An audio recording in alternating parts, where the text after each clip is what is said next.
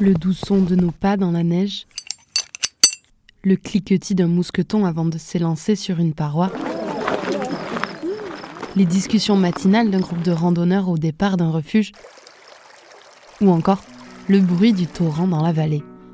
Ça y est, vous êtes à peu près situé Alors bienvenue dans les Pyrénées. Je m'appelle Anne-Sophie et je suis béarnaise. Je tiens à le préciser car c'est une des raisons qui m'amène à avoir créé l'attitude Pyrénées. Dans ce podcast, toutes les deux semaines, je vais à la rencontre de ceux pour qui les Pyrénées ont un goût si particulier. Sportifs, auteurs, professionnels de la montagne, passionnés, réalisateurs, aventuriers, des hommes et des femmes de tout âge et de tout horizon qui nous partagent leur vision et leur histoire. À travers des échanges d'une trentaine de minutes, mon but est de vous faire découvrir ce massif de plus de 450 km qui s'étend de l'Atlantique à la Méditerranée partagé entre la France et l'Espagne. Mais j'espère aussi vous inspirer au travers des récits de mes invités qui ont tous quelque chose à nous enseigner.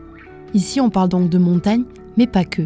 Les montagnes sont une porte d'entrée pour questionner le rapport que l'on entretient aujourd'hui en tant qu'humain avec notre environnement et nos écosystèmes. C'est également une porte d'entrée pour évoquer des choix de vie, de carrière parfois, qui emmènent vers les montagnes, mais également regarder de plus près ce qui se passe dans ce territoire, où culture et patrimoine sont bien ancrés. Dernière petite chose, si vous aimez l'attitude Pyrénées, je vous invite à me suivre sur les réseaux sociaux, sur Instagram et Facebook en particulier, sous le nom Latitude-du-bas Pyrénées, mais aussi à partager les épisodes et en parler autour de vous. Et le Graal, c'est de laisser 5 petites étoiles sur Spotify. C'est comme ça qu'on pourra faire résonner les Pyrénées, au-delà des frontières. Aussi, le fait de ne pas avoir grand-chose nous apporter de la liberté parce que voilà, à part euh, manger, euh, marcher et dormir, quoi. Ben, quand on randonne en itinérance, il n'y a rien d'autre. Et euh, s'extasier de tout ce qu'on rencontre, de tout le vivant qui nous entoure.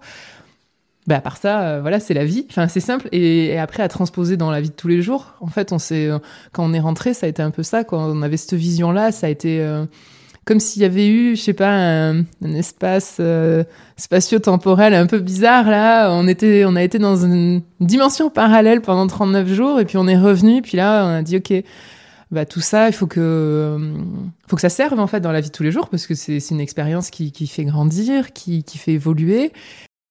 Apprendre à s'écouter et faire des choix en adéquation avec nos valeurs et nos projets de vie, pas si facile que ça. Cette semaine, c'est un couple d'aventuriers et de passionnés que je reçois dans le podcast. Roxane Laval et Gérard Ganglion, que vous connaissez peut-être mieux sous le nom de Trois chiens pour une traversée sur les réseaux sociaux. Car oui, à cette table, nous sommes trois, mais à nos pieds, il y a aussi Jack, Neyrock et Texas, leurs trois chiens. Roxane et Gérard ont tous les deux changé de vie au tournant de leurs 30 ans pour se reconnecter à ce qui les faisait vibrer la randonnée, les montagnes, l'itinérance et la création de nouveaux métiers dans la vidéo, la photo et l'écriture. Ils ont fait la traversée des Pyrénées avec leurs chiens et en ont tiré un documentaire, mais depuis ils ont aussi passé deux ans et demi au Canada avant de revenir s'installer dans les Pyrénées, et vous allez très vite comprendre pourquoi. Dans cet épisode, il est question de choix, de pratique de la montagne, et puis aussi de réseaux sociaux, à travers leurs vidéos et leurs comptes personnels sur les réseaux où ils partagent leur passion de la montagne, Gérard et Roxane sont parfois confrontés à des dilemmes éthiques. Partager ou non, citer un lieu ou le garder secret, raconter ou sensibiliser, bref, pas toujours facile de tout concilier. Je les remercie tous les deux de m'avoir partagé leur vision des Pyrénées et j'espère que cet échange pourra aussi vous inspirer à partir explorer les sentiers.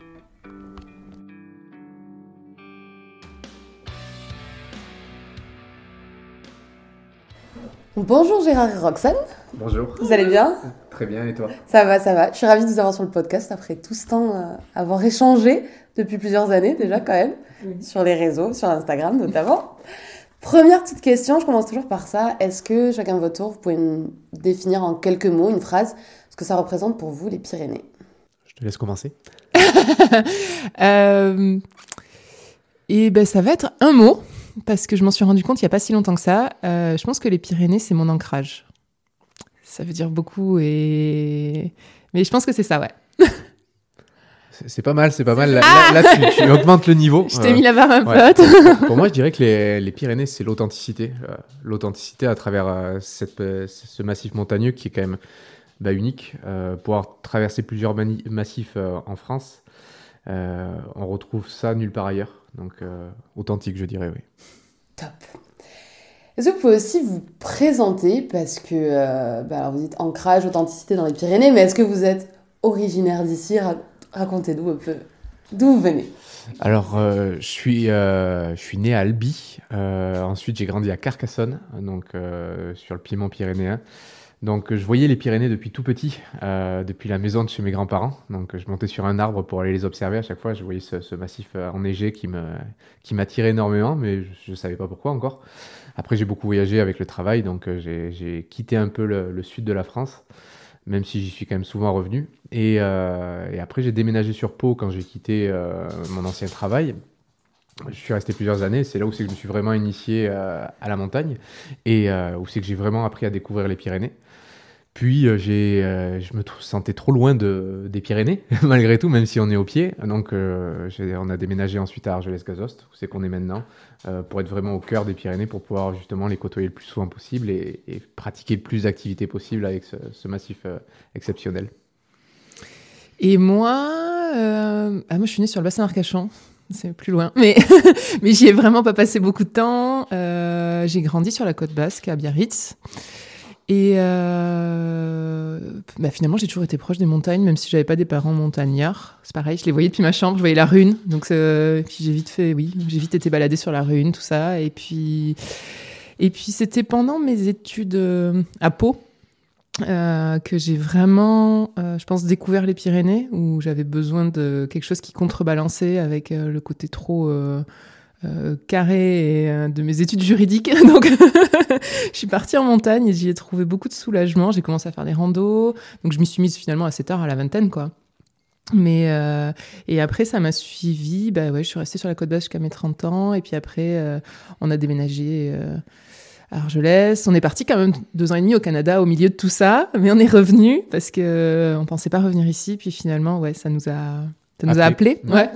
justement, ça allait être une des questions. Si vous avez passé euh, bah, beaucoup de temps au Canada, et euh, pourquoi revenir à l'Arge Les Gazost euh comme disait Roxane, en fait, c'était pas du tout prévu à la base. Euh, à la base, on devait même pas rentrer en France, mais euh, pour des raisons administratives, on a dû rentrer. Et euh, quand on est rentré en France, on est allé chez mes parents quelques semaines à, côté de Carcassonne, là où ils habitent encore. et on s'est dit, ben, on va aller regarder dans les Alpes. Et on sait pas pourquoi, on n'a on pas réussi à trouver quelque chose dans les Alpes. Et on sentait un appel, en fait, encore des Pyrénées qui nous disait, ben, pourquoi aller à l'autre bout de l'autre bout des massifs euh, en France, alors qu'il y en a un juste ici, quoi. Et euh, donc on est, on a, on a vite fait chercher sur internet. On a de suite trouvé un appartement en fait, euh, parce qu'on ne trouvait pas par, par ici. On a trouvé un appartement en Ariège, donc on est allé s'installer en Ariège. Puis après, on est parti à, faire un trip à vélo. Et en faisant ce trip à vélo, on est repassé par, par Argelès-Gazos pour aller voir les amis. Et là, ça a été ben, un, gros, un gros électrochoc, en fait, qui nous a dit, il ben, faut revenir ici. Donc on est revenu. c'est quoi, euh, c'est quoi l'électrochoc? C'est quoi que vous ressentez et qui vous dit, euh, qui vous appelle C'est un appel Ah c'est. Euh, c'est très profond. C'est viscéral quelque part un petit peu. Hein. Mm. C'est une émotion. Clairement, c'est un peu les larmes dans les yeux. Enfin, on est arrivé par la coulée verte et là, j'ai fait bah merde, en fait, c'est là quoi. Enfin, c'est peut-être bête, mais c'est vraiment un truc de se dire, on a mentalisé qu'on voulait encore découvrir d'autres coins, qu'on voulait aller ailleurs. Voilà pour ça qu'on parlait des Alpes parce qu'on s'était dit, bon, les Pyrénées, maintenant on les connaît pourquoi revenir là? En fait, on était toujours dans cet esprit de découverte. Et, et en fait, bah non, en fait, il y a le, côté, euh, ouais, je pense que du ressenti physique là qui se dit, bah non, euh, c'est pas ça là. T'as as, voulu, ton cerveau voudrait quelque chose, mais là, en fait, le cœur il est ailleurs quoi. Et, et quand on est revenu ici, on s'en est trop rendu compte. Du coup, on s'est dit non, mais on va arrêter de de tergiverser, de se dire il faut aller à droite, à gauche. En fait, non, faut qu'on notre camp de base, il doit être ici en fait. C'est là qu'on est bien. Ouais, c'est dingue quand même parce que vous avez, enfin, vous avez pas mal bougé. Vous, euh, vous faites un peu des aventures partout à droite à gauche. Le Canada, quand, quand on regarde, on se dit bah, c'est incroyable aussi. Et au final, il y a ce truc où vous, où vous revenez, euh, revenez dans les Pyrénées, quoi. C'est ça. C'est le Canada, c'est incroyable. Mais euh, mais en fait, je pense que l'émotion que qu'on ressent quand on est ici, elle est elle est vraiment très particulière. Et je pense même qu'il n'y a pas de, terme exact euh, dans la langue française pour pouvoir le, définir, mais il faut vraiment le vivre en fait. Il faut vraiment venir et ressentir en fait ce qui se passe en nous pour comprendre euh, pourquoi en fait on vient ici. Et après, c'est à travers euh, les aventures qu'on va vivre, tout ce qu'on va faire dans la région et sur les Pyrénées qu'on va comprendre en fait pourquoi on est ici. Justement, vous avez réalisé ce documentaire. Euh, alors, c'était deux chiens pour une traversée, parce que vous en avez encore que deux à ce moment-là. Parce que du coup, vous avez trois chiens, vous allez nous les, nous les présenter. Mais euh, comment c'est. Comment c'est venu ce projet de documentaire et cette envie de traverser les Pyrénées avec vos chiens? Bah, cette envie de traverser les Pyrénées, en fait, c'est quelque chose qu'on avait déjà tous les deux avec Roxane avant de se connaître. Euh, on avait euh, chacun de notre côté ce projet de faire une traversée des Pyrénées. Euh, mais une fois, on en a parlé ensemble et on s'est dit, ben, on va la faire ensemble, en fait. Et on va la faire avec nos chiens. Parce mm. qu'en plus, on nous disait souvent qu'on pouvait rien faire dans les Pyrénées avec nos chiens parce qu'il y a le parc national au milieu.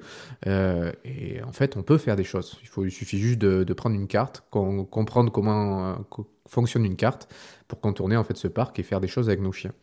Donc c'est de là que l'idée est venue aussi de faire euh, cette traversée des Pyrénées euh, tous les quatre, parce qu'il y en avait que deux à l'époque. Et, euh, puis c'était un moment aussi, je, me permets de te couper, où on, on venait de quitter nos emplois salariés. et moi, je sais que voilà, comme tu disais, on, ça faisait moi très longtemps que j'avais commencé à faire mes étapes, à sortir des topos. Enfin, j'avais tout un fichier sur mon ordinateur là. Et puis, dans mon entourage, tout le monde me disait, mais c'est quoi cette idée de traverser les Pyrénées avec ton chien? Parce que moi, j'avais déjà Jack, donc le husky. Et puis, et puis en même temps, au travail que j'avais, bah, j'étais salariée. Et puis euh, quand je leur ai dit il me faudrait un mois, ils m'ont regardé, ils m'ont dit mais jamais de la vie, on te file un mois quoi. Enfin, clairement. euh, deux semaines déjà, quand tu pars deux semaines, ça commence à nous embêter. Donc euh, plus longtemps, c'est non quoi. Donc euh, là, on n'avait plus de travail salarié, donc on n'avait plus ce côté aussi d'obligation de se dire je peux pas. Donc après, il y a plein de gens qui font la traversée des Pyrénées en faisant 10, 15 jours tous les ans, et je trouve ça déjà génial de le faire comme ça, mais nous, on avait envie vraiment de le vivre de d'Andaï à Banyuls, quoi, enfin de l'Atlantique à la Méditerranée, sans, euh, sans y revenir. Et puis en fait, bah, encore une fois, tout était un peu aligné pour que ça se passe bien à ce moment-là, enfin que ça puisse se faire, quoi. C'était euh, voilà le début de notre entreprise, donc on était libre et, on n'avait plus ces contraintes-là de de congé, on va dire. Voilà, donc c'était parfait en fait. Et on voulait aussi découvrir en fait ce qui était l'itinérance, l'itinérance en randonnée, mmh. euh, de partir Longtemps. Plus longtemps que ce qu'on avait pu l'habitude, euh, avoir, eu l'habitude de faire, c'est-à-dire sur plusieurs jours, euh, un week-end ou 3-4 jours. Là, on voulait vraiment partir sur, sur du, du long terme euh, pour comprendre en fait les sensations aussi qui se passent parce qu'on s'est rendu compte qu'on vit des choses totalement différentes. On sent une, une fatigue même intérieure qui est, qui est totalement autre que ce qu'on a l'habitude sur quelques jours. Et, euh, et ça, ça, ça, faisait vraiment partie de l'aventure qu'on voulait vivre. Oui, parce que pour contextualiser, vous l'avez fait, euh, vous dormiez pas en refuge, euh, vous étiez en autonomie, juste avec bah, votre toile de tente, c'était même pas une, vraiment une tente fermée. quoi. C'était un tarp en fait, mm. c'était une bâche. Mm. pour être le plus léger possible, parce que le but c'était aussi de faire un documentaire de ça, donc on savait qu'on allait être euh, très lourd en poids. Euh, Roxane était à plus de 20 kg, moi j'étais à plus de 25 kg, donc il fallait qu'on minimise euh, au maximum possible le, ce poids-là, plus la nourriture des chiens qu'on avait avec nous, parce que le but c'était d'être autonome entre 7 et 9 jours.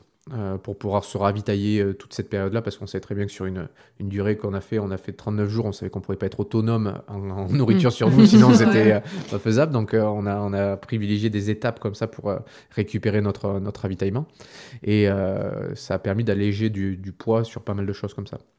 Qu'est-ce que ça vous a apporté du coup cette, cette aventure? Est-ce que vous avez découvert peut-être de plus aussi sur, sur ces montagnes et sur vous aussi? Une plus grande envie de liberté. Carrément, pour moi, c'était, euh, ça m'a donné encore plus une, envie de liberté. Euh, de me dire qu'en fait, euh, je peux faire les choses comme j'ai envie de les faire.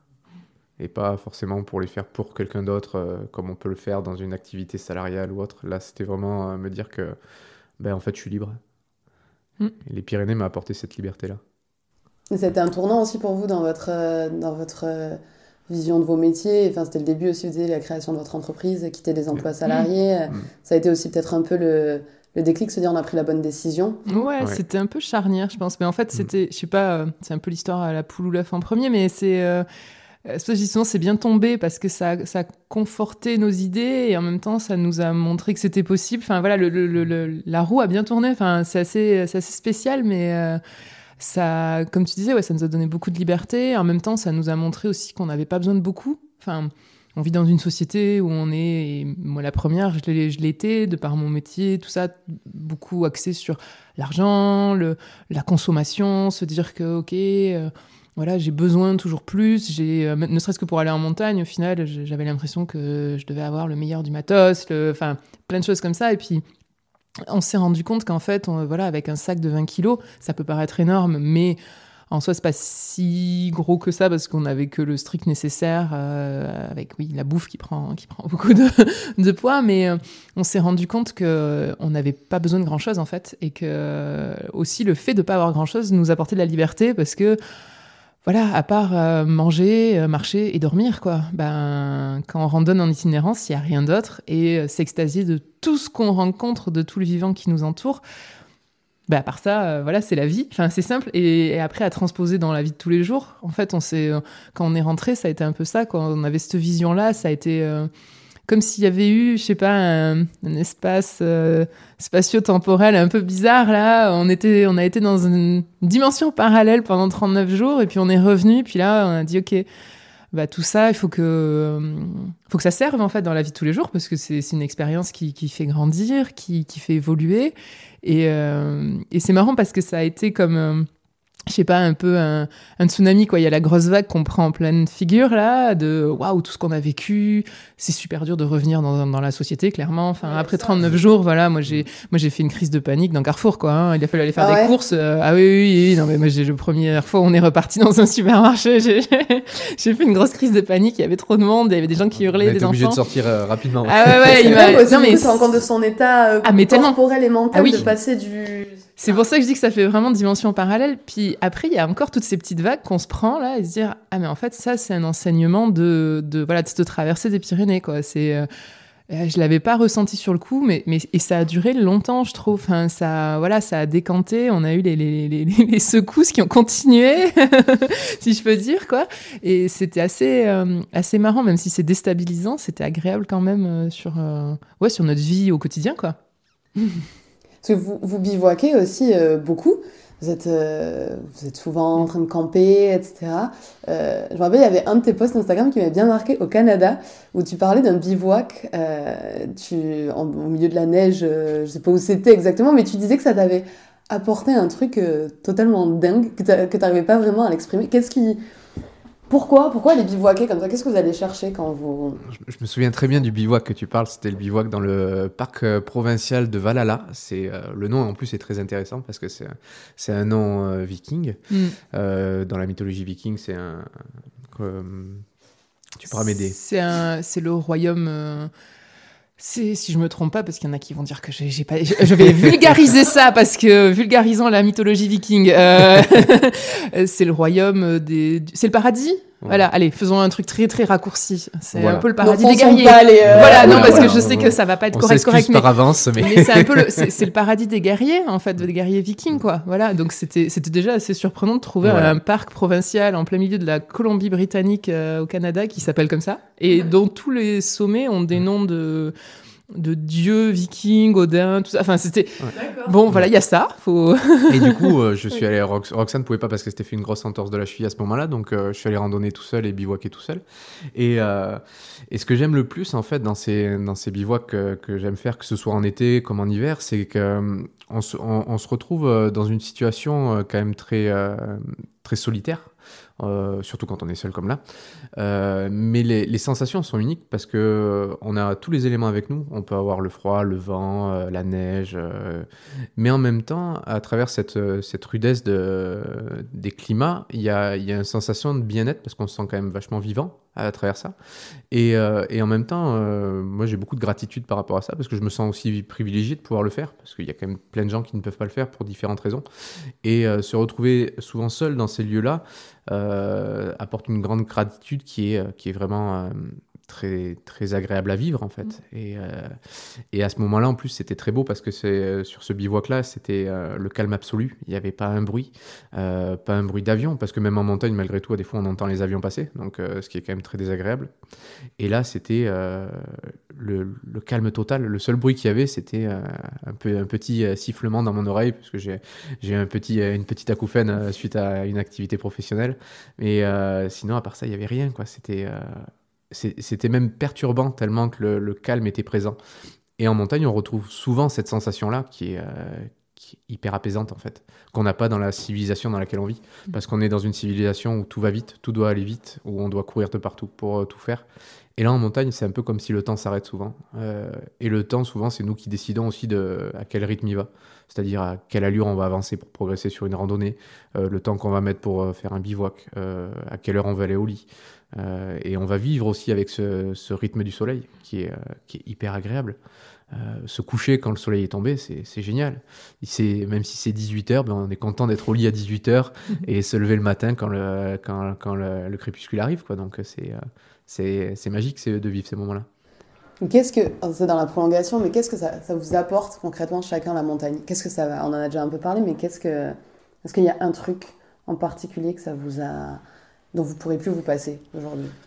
Ça, moi, ça m'apporte un équilibre et une paix intérieure en fait. Ça, ça m'apaise beaucoup parce que j'ai tendance à être euh, un peu, euh, un peu énervé ou, euh, ou pas forcément bien et la montagne m'apporte justement cet apaisement.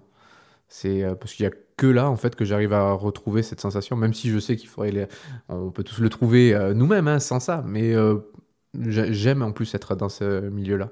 Le, la, on va dire que la roche m'appelle, le, côté minéral m'appelle beaucoup. Oui, parce que j'allais dire, ça peut être aussi le cas de l'océan pour d'autres, mais non, c'est la, la, montagne. Mm. Et pour toi? Ouais, je pense que c'est la montagne quelque part qui m'a permis de de, me retrouver moi, en fait, qui, qui, je suis, on va dire réellement, pas euh, parce que tout le monde attendait de moi, quoi. Euh, j'ai envie souvent comme ça, je trouve, euh, en fonction des attentes des gens, de nos parents, euh, de, de, de notre entourage, de nos amis, de, de ce qu'on pense va être bien dans la société, en fait, de tout ce qui est, oui, quelque part un peu imposé, et voilà, fais des études, et un bon boulot, t'as 30 ans, faudrait se marier quand même, t'as pas d'enfant, c'est quoi ce bordel, enfin voilà. Et puis ben en fait, en montagne, il n'y a, pas, a, a, pas de jugement. En fait, moi, je trouve qu'au contact du vivant, mais hum, c'est marrant parce que, comme tu le disais, tu vois, moi, quand j'étais plus petite, dans ma jeunesse, en ayant grandi à Biarritz, moi, j'étais vraiment une fille de l'eau. J'étais, dans la mer, mais 12 euh, mois sur 12, je me baignais tout le temps, je, voilà, je, pratiquais des sports, j'allais, plonger, je faisais beaucoup de choses, mais j'avais besoin d'eau. Et, et, ce besoin-là est parti avec la montagne, ça a été assez marrant, mais, mais j'y ai retrouvé peut-être quelque part les mêmes. Euh, les mêmes bienfaits. Enfin, de, voilà, de me retrouver moi, d'être. Euh, je suis un peu un ours solitaire, donc finalement, dans ces environnements-là, ça me va bien. Et, euh, et ouais, dans le contexte du vivant, on peut. On peut être vulnérable, c'est pas c'est pas c'est pas négatif. Euh, alors que dans la société, souvent c'est vu comme oh là là, tu peux pas, t'es pas assez forte, t'es pas machin. Enfin, on entend tous ces trucs là. Et et je rejoins Gérard sur le fait qu'on peut vivre en fait le rythme quoi. Le on, est soi, en fait. Il y a tout qui te pousse à être qui t'as envie d'être, quoi. C'est un jour de, voilà, de marche, t'as pas envie de marcher, de rester dans ta tente, ben en fait, euh, oui. Il n'y a, pas, y a, aucune obligation, quoi. Y a... Alors, ça peut, ça peut paraître très rude pour d'autres personnes de se dire on manque de confort, on manque de, de plein de choses, mais moi, je, moi, en tout cas, personnellement, ça me permet de me réaliser, de me. Et ça, d'une autre part, ça m'inspire énormément, en fait. Il y a tout ce côté aussi où ou en ville, il y a trop de bruit, il y a trop d'agitation, je perçois trop ça et du coup, je, je, je, suis pas bien, clairement. Enfin, voilà. Alors que je, vais marcher dans la nature et euh, en montagne, aussitôt, c'est ouais, c'est un grand apaisement aussi et ça, et ça, ça me donne des idées. Ouais, je suis vachement plus créative au contact du vivant que qu'en ville, mais bon, je pense que c'est un peu normal aussi. vous parliez des, Alpes tout à l'heure, vous aviez peut-être idée d'aller dans les Alpes. Euh, c'est quoi la particularité des Pyrénées pour vous? De ce massif je trouve qu'il est très sauvage, même s'il euh, y a quand même beaucoup de lieux très touristiques où c'est qu'il y a beaucoup, il y a une, grande concentration de population. Dans l'ensemble, euh, on peut très vite être euh, isolé. Et même si je pense que dans les Alpes aussi, il y a quand même des coins comme ça. Mais pour avoir fréquenté les Alpes plusieurs fois pour, pour différentes randonnées ou autres, on en rencontre très régulièrement du monde. Et là, il y a quand même ce côté très sauvage et même technique, je dirais, qu'on retrouve dans les Pyrénées et plutôt de, dans pas mal d'endroits, qui, euh, qui rend ce côté très, euh, très atypique. Et c'est ça qui me plaît ici. Hmm. Ouais, je pensais pas la même énergie. Après, les hmm. montagnes ont chacune un peu une, une résonance qui est différente. Et euh, pour avoir été aussi dans les Alpes, même si j'ai adoré voilà, le massif de Beldon, qui ressemble énormément au Néouviel, si on veut comparer. Enfin, voilà. Mais je sais pas, il n'y a pas la même. Euh, en tout cas, personnellement, on doit pas être sur la même fréquence et ça attire pas de la même façon. Voilà, je pense qu'il y a ça. et on parlait juste avant, donc vous êtes revenu à Argelès Gazos, vous disiez, euh, vous avez eu du mal quand même à trouver un logement, mais à côté, il y a plein de logements qui sont pas euh, pourvus mm. en fait. Quel regard vous avez aussi sur ça, en fait, sur, ce, sur le fait que bah, n'y a, a, plus vraiment de gens qui habitent vraiment ces montagnes. En même temps, c'est des gens qui viennent pour du tourisme.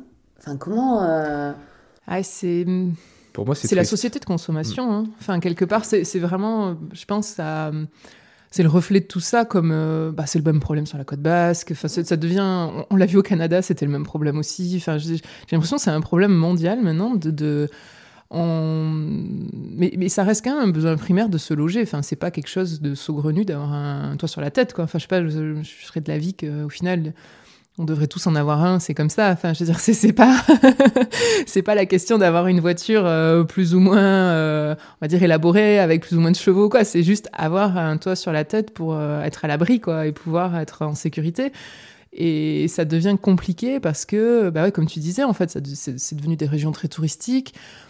Et euh, bah en parallèle, il y a de l'investissement immobilier. Alors bon, c'est un sujet, on va pas en débattre, mais, euh, mais c'est vrai que c'est triste de se balader dans, voilà, ne serait-ce que dans Argelès-Gazost. Et euh, là, on n'est plus en vacances, ben, il y a plus de la moitié des maisons qui sont fermées, quoi. Et puis vraiment des gens qui habitent vraiment ces, ces villages de montagne. Et c'est dommage parce que tu vois, il y a le côté aussi maintenant de. Il y a beaucoup d'entreprises qui cherchent des employés. Euh, et, en fait, ils trouvent pas parce que les gens peuvent pas se loger. Alors en fait, c'est encore une fois un serpent qui se mord la queue. Et puis euh, voilà, par quel bout le prendre Mais euh, ne serait-ce qu'ici, ça reste quand même des saisons été, hiver, avec des gens qui viennent faire les saisons. Et si on ne peut pas se loger, ben en fait, c'est sûr, quoi. Il y a, y a, beaucoup d'entreprises qui cherchent, qui trouvent pas, sans chercher forcément des gens ultra qualifiés ou ultra diplômés. C'est même pas la question. C'est juste que on bah, on peut pas se loger, donc euh, on va pas travailler, et puis accepter un travail sans logement, voilà, c'est compliqué, et ça fait, moi je trouve que ça fait mal au cœur, parce que ça, quelque part, euh, ça tue un petit peu ces endroits aussi, parce que voilà, à l'année, on se rend compte qu'on n'est pas nombreux, et euh, ça crée pas de l'économie, ça crée pas quelque chose de durable, c'est bien des gens qui viennent là pendant 15 jours pour Noël, mais... est-ce que, voilà, après les maisons sont vides, tout est. Enfin, c'est un peu bizarre, ouais. Petite question par rapport euh, aux chiens, parce que du coup, il y en a trois. Euh, vous parliez euh, tout à l'heure, vous disiez Parc national des Pyrénées, avec les chiens et les endroits, c'est compliqué, etc. vous, les chiens aussi, pourquoi randonner avec eux et C'est quoi votre lien avec vos ben, chiens? En fait, nos chiens, c'est notre famille. Donc pour nous, euh, il y en a, ils ont des enfants, nous on a des chiens. Donc euh, c'est pas plus facile. Hein, non, Donc en fait pour nous c'est la même vision, c'est-à-dire que ben on va s'adapter à eux. Euh, s'il y a des choses qu'on peut pas faire avec eux, ben on va pas les faire, on va faire autre chose.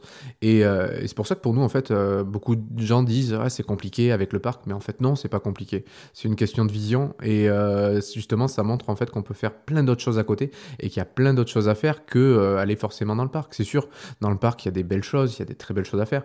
Mais si on veut les faire, on va les faire sans nos chiens. Parce que euh, c'est interdit, c'est comme ça, donc mm. euh, il faut l'accepter aussi. Oui, voilà, il y a aussi ce truc de ne pas avoir l'esprit. Il y en a certains qui ont l'esprit buté, qui disent oui, bah après, on, peut, euh. on, peut, remettre en cause les, les, raisons pour lesquelles le parc interdit les chiens, même attachés. Ça, c'est bon, un autre débat, mais c'est, pour, l'instant, en tout cas, c'est comme ça. On fait avec. Et autant le respecter, je pense, parce qu'on le voit de plus en plus sur les réseaux sociaux, et c'est quelque chose qui, moi, a tendance à m'énerver, des gens qui euh, ouvertement euh, disent, euh, pardon, s'affranchir des règles et je suis quand même allé avec mon chien au lac de Gobe sans prendre le téléphérique parce que j'ai le droit, voilà. Certes, mais en fait, bon, voilà, souvent c'est des gens qui sont de passage, qui oublient qu'après les réglementations deviennent de plus en plus dures quand nous on vit ici. Il y a ce côté-là aussi. Mm-hmm. Et puis, et puis si on n'est pas d'accord avec une réglementation, autant écrire à la personne qui l'a mise en place, quoi. Je sais pas, faire une pétition contre le parc en disant on en a marre que je sais pas que les chiens soient interdits, même attachés. Après, euh, on, est en, on est en France et le français aime bien contourner les règles aussi. Alors, c'est un grand débat qu'on a souvent eu, savoir euh, aussi, est-ce que c'est parce qu'il y a beaucoup de règles qu'on aime bien les contourner ou c'est parce que, euh, voilà, dès le départ. Est-ce qu'au Canada, c'est un truc que vous avez retrouvé, par exemple Alors, il y a beaucoup d'endroits où les chiens sont interdits. Alors, au Québec, notamment, on nous avait prévenu et c'est vrai que euh, dans les parcs, c'est souvent des tout petits sentiers qui sont autorisés. Quoi. Enfin, c'est vrai qu'on ne peut pas transposer la façon de randonner en France avec la façon de randonner au Canada. C'est vraiment des, des, pratiques, des pratiques, très différentes. Voilà. Mais euh, on a été souvent surpris dans les parcs euh, qui sont les plus beaux, on va dire, à faire, de voir qu'il y a des sentiers de dizaines de kilomètres, et puis avec les chiens, c'est le 2 kilomètres. Voilà. et t'as ah pas de point de vue, t'as rien, et puis tu fais, bon, ok, on est venu, mais en fait, on peut rien faire avec les chiens. Quoi. Donc, voilà, au Québec notamment, c'est plus compliqué. Mais il y a un respect en fait. Après, euh, voilà, les gens se disent bon bah tant pis, je peux pas. Donc euh, ici, on l'a un peu moins, c'est vrai. Je pense que voilà. Mais euh, pour autant, en fait, moi, je, suis convaincue et j'essaie de le dire à chaque fois. On a une multitude de choses à faire avec les chiens dans les Pyrénées, ne serait-ce que dans les Hautes-Pyrénées, quoi. les gens ont souvent, oui, comme tu disais, quoi, cette vision du parc. Mais ah, si on enlève Gavarnie et le contour de Cotteret, au final, euh, je veux dire, euh, alors certes, ça reste des très beaux endroits, je leur enlèverai pas. Et moi, la première, j'y vais et j'y vais sans les chiens, mais c'est comme ça. Mais euh, il y a tellement à découvrir autour, quoi. Il y a plein de coins en fait, voilà. qu'on connaît pas non plus non. et qu'on. C'est ça. On reste autour des mêmes, des mêmes. De ce qui est connu et ce qu'on voit un peu sur les réseaux voilà. aussi, etc. c'est ça, ça, participe à ça et c'est et c'est dommage parce que le bah, moi, je trouve que c'est fantastique de randonner avec son chien. Enfin, c'est encore c'est mon point de vue personnel, mais euh, quand j'ai pris un chien, c'était justement pour me dire, je veux un chien qui m'accompagnera partout en montagne, parce que voilà, j'avais déjà cet amour-là. Et euh, même si c'est un grand feignant, il adore marcher quand même, donc ça va. mais mais ouais, comme tu disais, quand on s'adapte, en fait. Et c'est et en fait, ça va. Franchement, ça se fait bien. On a pu faire la traversée, même si les gens nous disaient tous, ah non, mais vous pouvez pas. Bah si, il y a des. On a la chance en plus et ça, on s'en est rendu compte encore plus en allant au Canada, euh, d'être dans des massifs qui sont anciens et qui ont été euh, déjà sillonnés depuis euh, des décennies, voire des centaines d'années. Donc il y a des sentiers partout, en fait. On peut... Les Pyrénées, il y a, j'ai envie de dire, il y a presque aucun sommet, aucun col qui est infranchissable parce qu'il y a un sentier, il y a une route, il y a quelque chose.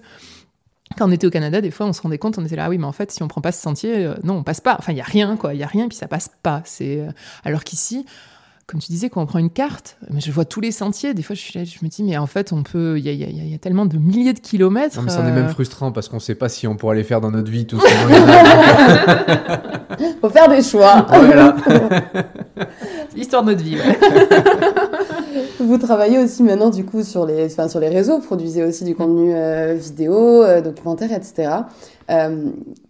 quel regard vous avez sur ça, sur le, le partage de la montagne et des lieux sur les réseaux sociaux en particulier? Alors c'est plutôt difficile à, à donner un avis sur ça parce que je suis assez partagé, parce que même si c'est mon activité, je suis très partagé par le fait de ce que je partage, mm. parce que je me remets souvent en cause aussi par rapport au fait que ce que je partage peut avoir une incidence assez importante sur, euh, sur l'environnement, et, euh, et, notamment sur le fait du manque de respect des gens, en fait, quand ils viennent en nature, quand ils viennent en montagne. Euh, quand je vais en montagne, que je vois des déchets, moi, ça m'irrite beaucoup, parce que c'est ne pas respecter l'environnement, c'est ne pas respecter la faune, la flore qui est ici, et aussi les gens qui y vivent. Donc euh, c'est tout un ensemble et ça c'est assez, difficile. Donc je me, je me, remets beaucoup en cause par rapport à ce que je partage sur ça.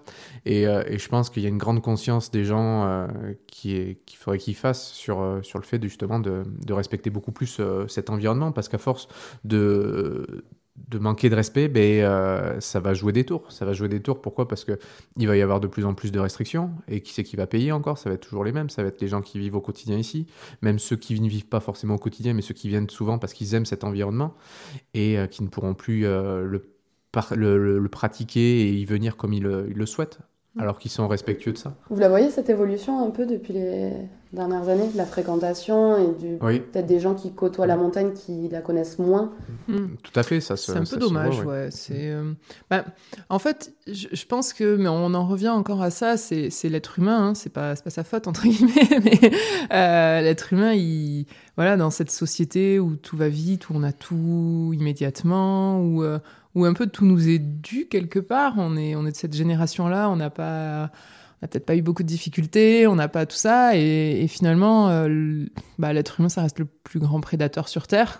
Et, des fois, il s'en rend pas compte que qu'il arrive avec, avec sa mentalité, avec ses façons de faire du quotidien dans son environnement qui lui est son environnement quotidien et qui souvent est un environnement urbain ou avec voilà des habitudes, des, des des comment dire peut-être même des oui, des, choses qui lui sont offertes, mais qui ici sont différentes, voilà, en montagne. Et euh, moi, j'ai toujours été choquée, mais c'est pas maintenant. Enfin, j'ai toujours eu cette démarche-là quand je vais dans un environnement qui est différent de celui dans lequel j'évolue, quel qu'il soit, ou dans un autre pays, ou comme ça, d'être respectueuse, d'avoir peut-être ce temps un peu de regard, d'attente et de me dire bon comment ça fonctionne et comment je m'adapte à ça en fait. Je, je suis pas là en conquérante et euh, voilà. Et euh, je vais je, vais essayer de passer inaperçu en fait quoi. Voilà clairement. Et là, on est bah, face aux réseaux sociaux, quoi. Euh, et les réseaux sociaux, même si on y a participé aussi, et ça a été souvent des grandes discussions qu'on a eues tous les deux, de se dire dans quelle mesure on est responsable de ça aussi. Il y a des gens qui nous l'ont dit en rigolant, en nous disant ouais votre docu sur les Pyrénées c'est cool, mais euh, deux ans après il y a Covid et euh, d'un coup les gens se disent on va en montagne et qu'est-ce qu'ils voient votre docu sur les Pyrénées? Et tout le monde se dit tiens en fait c'est faisable, on va y aller et n'importe comment. Et oui, mm, c'est vrai que d'un coup, ça, bah, ça nous pète à la gueule aussi de se dire on est un peu responsable de ça, indirectement. Euh, oui, je pense que tous ceux qui partagent du contenu sur le, le plein air, la nature, la montagne, enfin voilà, après, c'est très compliqué d'être, euh, je trouve, dans la, euh, prévention, parce que il y a beaucoup de personnes qui sont pas ouvertes à ça aussi. c'est un fait. Enfin, moi, je le vois quand des fois je prends le temps d'essayer d'expliquer aux gens par message privé, de dire c'est pas des choses si faciles ou c'est pas euh, voilà ça demande de l'expérience ça demande de l'équipement ou ça demande un petit peu de connaissances il y a le, tout le avant aussi l'organisation c'est ça voilà ouais voilà il y a tout euh, c'est c'est beau les réseaux sociaux parce que c'est c'est une photo mais tu sais pas voilà qu'on est parti à 2 heures du mat pour la faire au lever du soleil parce qu'on a marché pendant 3 heures et qu'on se les épelait et que je sais pas des choses comme ça mais c'est il y a tout ce côté là c'est difficile en fait de le dire et puis même quand on le dit, en fait, après, il y a ce côté des réseaux sociaux où ça doit être des paillettes euh, à tout va. Euh, du coup, on n'est plus mis en avant non plus. Parce que les gens, ils ont pas envie de voir ça. En fait, les gens, ils ont clairement pas envie de savoir que, ouais, que t'en as chié pendant trois heures pour prendre une jolie photo, quoi. Enfin, euh, pour eux, non, c'est pas le but, quoi. Donc, c'est compliqué, moi je trouve. Le, le, tout est compliqué à mettre en place parce que les gens, enfin une partie de la, des êtres humains ne sont pas réceptifs. Moi, je trouve. Après, c'est mon avis perso, mais. Euh, Il y a une grande partie des gens qui sont irresponsables aussi, en fait. Oui. Ouais, je vais revenir au sujet de la montagne. Ce truc des réseaux, si des fois on voit une photo, un sommet, on se dit waouh, incroyable, ils sont mm. allés là, la photo est géniale, mm. et ils se disent bah je vais y aller. Il y a cette irresponsabilité aussi parfois derrière du départ en montagne. Et ça, je pense, c'est le plus gros problème de, des gens qui viennent en montagne, c'est ils sont irresponsables. Ils ne, ils ne cherchent pas à savoir euh, et à s'adapter en fait à l'environnement. Donc, c'est-à-dire euh, s'adapter, ça, ça, prend en compte aussi la, le, respect, le respect de, du lieu sur lequel on évolue, de, de comment on s'équipe pour y aller, euh, des déchets qu'on laisse, parce que quand on voit des clopes en haut d'un sommet, c'est euh, moi ça me donne envie de pleurer quoi quand je vois ça donc ne serait-ce que les pelures d'orange aussi hein, c'est pas biodégradable les ça voilà. et il y a toute cette problématique qui, euh, qui je pense est mais c'est un problème de responsabilité. Les gens manquent de responsabilité mais on est dans une société qui déresponsabilise. Donc les gens devraient travailler sur eux-mêmes déjà pour se responsabiliser eux avant de de faire des choses. Mais... Ouais, parce que c'est compliqué ce truc de partager, enfin, je trouve, de mm. partager sur mm. les réseaux euh, bah, ce que vous faites, par exemple, des choses, des choses en montagne, et puis derrière, en fait, vous pouvez pas gérer le comportement non plus des gens et la manière dont ils vont le. Ils vont prendre ce qu'ils vont en faire, en fait. Et, on avait été surpris, par exemple, pour le, bah, suite à la traversée des Pyrénées, nous, on avait euh, choisi de demander à des gîtes de conserver nos ravitaillements, en fait, euh, parce que euh, voilà, on avait quand même des gros cartons avec les croquettes des chiens, plus notre bouffe, ça faisait des choses assez importantes. Et dans la mesure où on faisait le documentaire, on avait contacté des gîtes, des refuges, en leur disant est-ce que si on vous dépose avant notre gros carton, vous pouvez nous le garder jusqu'à qu'on arrive? Et puis on vous mettra en avant dans le documentaire. Et de toute façon, quand on passera chez vous, ben, on va s'arrêter manger parce qu'en fait, on va avoir faim. Donc voilà, on pourra manger du, de la vraie nourriture, ça va être trop bien. Et en fait, à ce moment-là, tous ceux qu'on avait contactés étaient d'accord et tout ça. Et euh, il y a quelques, je crois que c'était il y a deux ans, euh, il y avait un couple de, de, de, Français là qui m'avait contacté, qui m'avait dit on va faire la traversée. Comment vous aviez géré déjà euh, Et puis moi je leur avais expliqué. Ils étaient revenus après vers moi en me disant mais en fait il n'y a plus aucun gîte au refuge qui veut le faire parce que en fait derrière nous on a montré ça. Les gens ont tous cru que c'était un dû. Et, et, alors c'est quelque chose à laquelle on n'avait pas du tout réfléchi parce que pour nous c'était évident que en fait on avait un peu collaboré avec eux dans le sens qu'on leur proposait quelque chose, ils nous gardaient le carton, enfin, mais on n'avait jamais imaginé que les gens derrière allaient tous appeler les refuges et les gîtes en faisant ah du coup vous gardez les cartons euh, de ravitaillement bah non en fait c'était pas du tout ça c'est pas quelque chose qui est offert enfin après ils pourraient le faire enfin ça c'est leur problème mais je veux dire Et là-dessus, moi, j'étais étonnée de me dire, mais en fait, les gens, ils ont cru quoi Que c'était euh, tout comme ça. Mais non, en fait, on ne propose pas euh, un service à la carte, quoi. Encore une fois. Mais c'est c'est le défaut de notre, de notre civilisation actuelle, clairement, quoi. De croire que tout est, déjà, tout est dû. ça, on a vécu là-dedans. Et c'est vrai qu'on est... On a du mal à se dire que non, c'est pas un dû, que non, voilà, quand on arrive dans un refuge, bah, c'est pas un hôtel 5 étoiles, on nous déroule pas un tapis rouge, euh, c'est, euh, on l'a vu plusieurs fois. bon, voilà. Vrai, des, ouais. des comportements. Bah, Des comportements totalement. euh, voilà, t'es dans un refuge de montagne à 2002, euh, le gardien fait ce qu'il peut, quoi. En fait, il a pas que toi à gérer et, et, on a été témoin de scène. Ouais, comme ça, par exemple, le gardien est obligé de dire aux gens qui arrivent, bah, vous allez attendre 10 minutes dehors, quoi, en fait, là, parce que là, je suis en train de faire autre chose, quoi. Je suis pas là pour vous, je suis pas là, on se calme, quoi. Enfin, de, obligé de recadrer des gens sur des choses où moi je me dis, waouh c'est dur quand même de voir l'être humain agir de cette façon-là. Euh, alors, de notre côté, moi, je trouve ça super parce que quelque part, plus il y aura de gens qui iront en montagne ou qui iront en nature, ils, ils, seront au contact aussi de tout ça pour justement se remettre en question et se dire il faut que j'évolue différemment. Mais euh, et des fois, j'ai un côté totalement défaitiste de me dire en fait, l'être humain est foutu. n'y allez pas en fait, non, non, non, non, non, restez chez vous et puis euh, non, tant pis. Enfin, moi, je, suis très euh, balancée là-dedans de me dire ça et de me dire comme tu le dis quoi. En fait, on participe à ça. Mais des fois, j'arrive pas à me dire, euh, voilà, en fait, les gens vont pas comprendre la démarche ou, comme tu disais, tout ce qu'il y a derrière.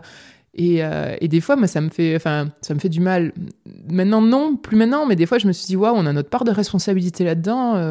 merde, qu'est-ce qu'on en fait, quoi En fait, c'est alors qu'on n'a pas une grosse communauté, hein, je dis pas ça, mais euh, il y a des gens euh, qui, ont certainement plus leur responsabilité si on doit, si on doit quantifier, mais euh, c'est très ambivalent, c'est très compliqué, moi je trouve ça.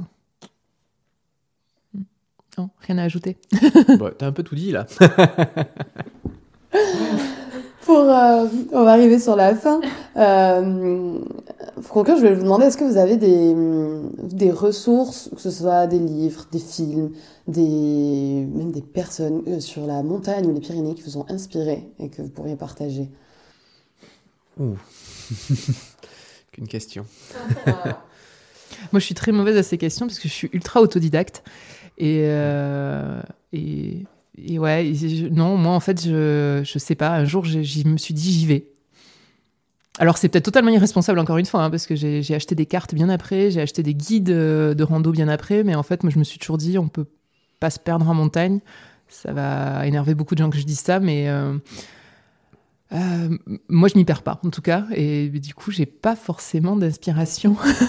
T'as pas attendu non plus que, que quelqu'un euh, me prenne la main. Ouais, ou T'as pas attendu d'avoir quelqu'un pour aller avec toi en montagne. mais ça, c'est mon caractère sur plein de choses dans la vie, donc je pense que c'est très particulier, mais. Oui, mais même, enfin, j'en parlais avec Nanou Salon, on dit mm. même en tant que femme aussi, des fois, il y a ce truc de, bah, je suis une femme, je vais pas là, enfin, là, je vais pas partir en rando toute seule et les réactions des gens. Hein, c'est ça. Et pourtant, tu vois, ouais, souvent, moi, même, euh, je, je, courais beaucoup un temps. Du coup, j'allais beaucoup faire de trail en montagne. Et, et euh, bah, par exemple, quand j'avais un emploi salarié, que je commençais à 9h du matin, bah, clairement, oui, je me levais à 3h pour aller faire la rune parce qu'il y avait, voilà, le temps de la route, tout ça. Je me disais, OK, je pars à la frontale, je serai de retour à 6h, j'ai temps de me doucher, bien manger, partir et je serai au bureau à 9h, c'est cool.